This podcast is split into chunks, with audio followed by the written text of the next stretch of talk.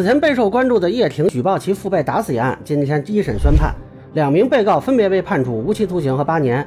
法院对于一些热点问题还做了回应。那么这些信息说明了什么？如何看待之前的举报？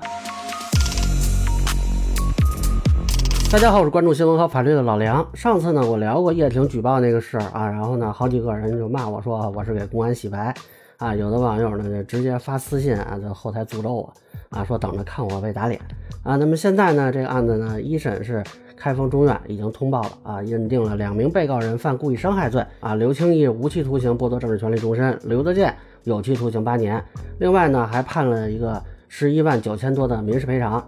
那之前咱们也说过，这个案子现在的办理呢是在开封市检察院和市中院。之前呢，河南省高院的公众号叫“御法阳光”还通报了这个案件的开庭信息，也就是说，整个这个案子是在省高院的关注下完成的审理。那么这个权威度，我觉得就很高了啊。那么开封中院呢，在公布案情的同时，还发了一段这个审判长接受记者的采访，也透露了一些案件的细节。啊，结合这些内容呢，我们可以回过来看一下之前叶家举报的这个视频。是与后塘村刘青燕、刘青义兄弟发生口角，刘青燕、刘青义、刘德建等人依仗人多势众，一言不合就对我爸大打出手。啊，就这个说法就不太对。那么根据这次法院公开的信息呢，这个事儿的起因啊是刘青义、刘青燕两兄弟受雇给人收麦子，那么该结账的时候呢，不知道为什么没结啊，就对方请这两个人来吃饭。呃，这个局呢，还同时请了叶婷的父亲叶红青，还有另外两个人。这个叶红青呢，确实还帮着压了价啊，一共是应该一千八，然后呢，他们给压到了呃一千六，对方自己让了一百，叶红青帮忙啊压了一百啊，我也不太明白为什么为这个事儿要费这么大劲啊，可能这个当地的一个是不是一个具体的实际情况，这个我不太了解啊。那么结果呢，在付款的时候，这个叶红青也不知道哪根筋不对，去嘲讽这个刘青燕不会用手机二维码收款。然后还贬损刘青燕已经去世多年的岳父，啊，那这个行为其实就怎么说呢？就明显是挑衅嘛。那么双方就发生了冲突。呃，叶家呢举报的视频里完全没有提到叶红青的行为啊，就说对方一言不合。那这个是叫一言不合吗？这个说法从何而来呢？是不是？在饭店内打过之后，又拉到饭店门口打。最后又追到柏油路上打，那么打的过程呢，跟他们说的也不是特别一样啊，确实是从屋里打到了院子外头，但是这个过程是怎么样的呢？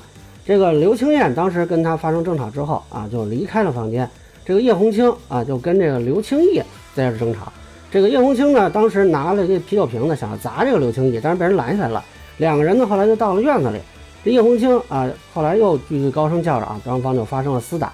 在这个过程中呢，这个叶红青啊是没有占到便宜，想拿东西砸对方，没砸着，对吧？这个时候呢，有一个叫刘德建的就把他拦腰抱住，拦住他。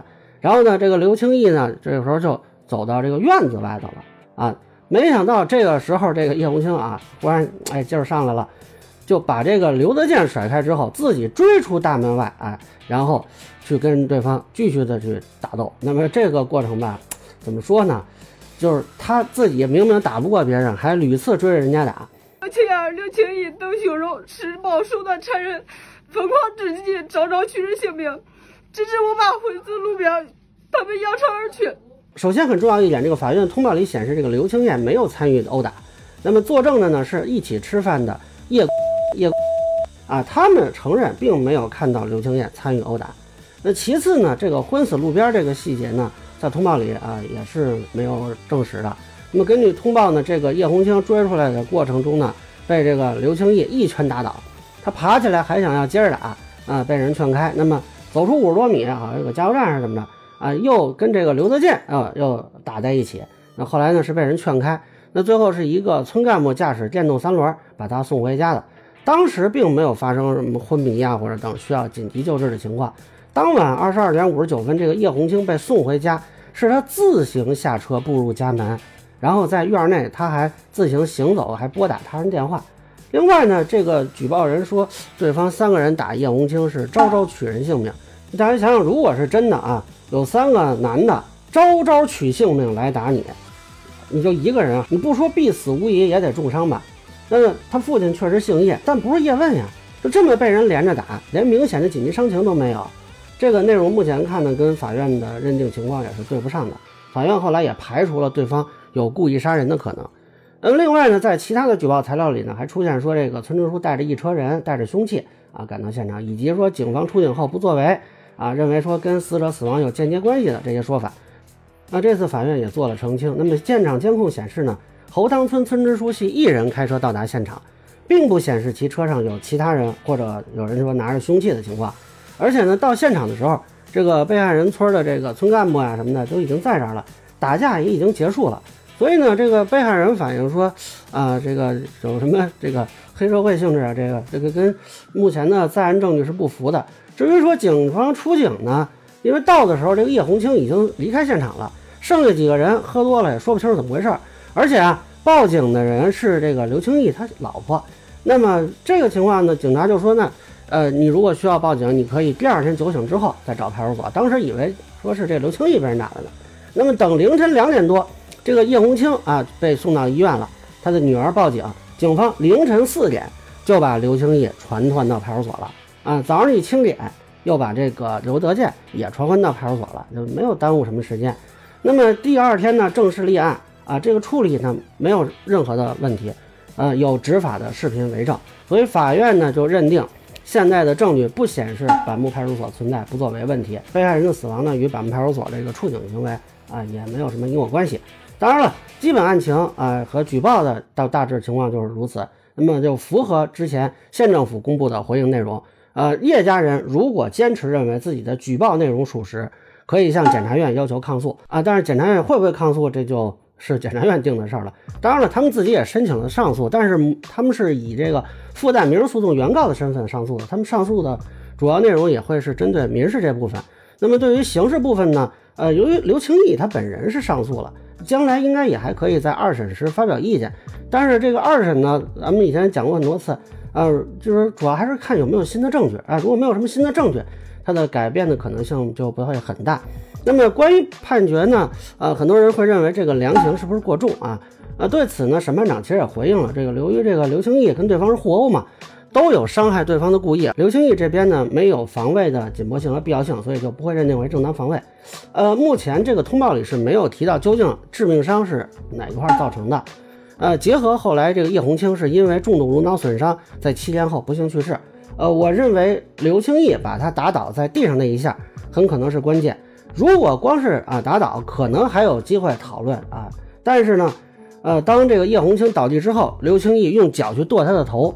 大家想象，一个人倒地之后，他头在你脚下，你去跺，这个动作显然是对方在没有攻击能力的时候进行实施的啊。那么对于刘清义来说，这个就不是很有利了。而且呢，判这么重的，说实话也怪刘清义自己，一直不认罪悔罪，也不积极赔偿。其实如果能签一个认罪认罚协议，或者拿到这个谅解啊，会判得轻一些。当然，如果他二审签呢？也能起点作用啊，但是肯定就没有一审效果好了。那么现在上诉的话呢，如果找个好一点的律师啊，一方面看能不能从这个主观恶性的这个角度，哎，做做文章，对吧？你不管他是不是互殴吧，刘清义的击打行为并没有说积极给对方造成严重损害结果，那是不是有必要定成无期啊？可以请二审法院再斟酌一下。另一方面呢，刘清义这边可以考虑啊，认罪认罚呀，积极赔偿啊。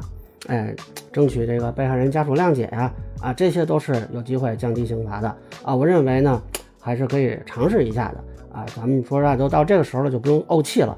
当然，说到这个赔偿这块呢，目前看呢是附带民事诉讼啊，给赔了十一万九千多，但实际上呢，死者之前的治疗费就占了七万八。我估计剩下的什么交通费呀、误工费呀、律师费呀、丧葬费啊，凑一块儿啊，咱也就是这十一万多。那现在家属呢上诉，呃，可能会对这个赔偿数额提出要求，但是我觉得增加的空间不大啊。咱们以前也说过，刑事案件不赔精神损害赔偿，不会有死亡赔偿金，所以呢，被告人这边可以考虑增加赔偿，获得对方的谅解啊。如果家属肯给他出具谅解意见书，那对于他降低刑期是个好处。那么家属这边呢，也可以更多一点、更及时一点啊，获得经济补偿。否则，就算是这十一万九。啊，这个法院是现在是判了，但是你能不能拿得到呢？对吧？这个人已经现在都被判无期了，他还有什么必要要着急给你呢？啊，至于说这个叶婷被警方带走那一摊呢，这一期就先不聊了啊。如果有时间呢，咱们单聊一期。那以上呢就是我对叶婷举报父亲被打死一案的一审判决的一个分享。那个人浅见难免疏漏，也欢迎不同意见小伙伴在评论区弹幕里给我留言。如果你觉得我说的还有点意思，您可以关注我的账号老梁不郁闷，我会继续分享更多关于新闻和法律的观点。谢谢大家。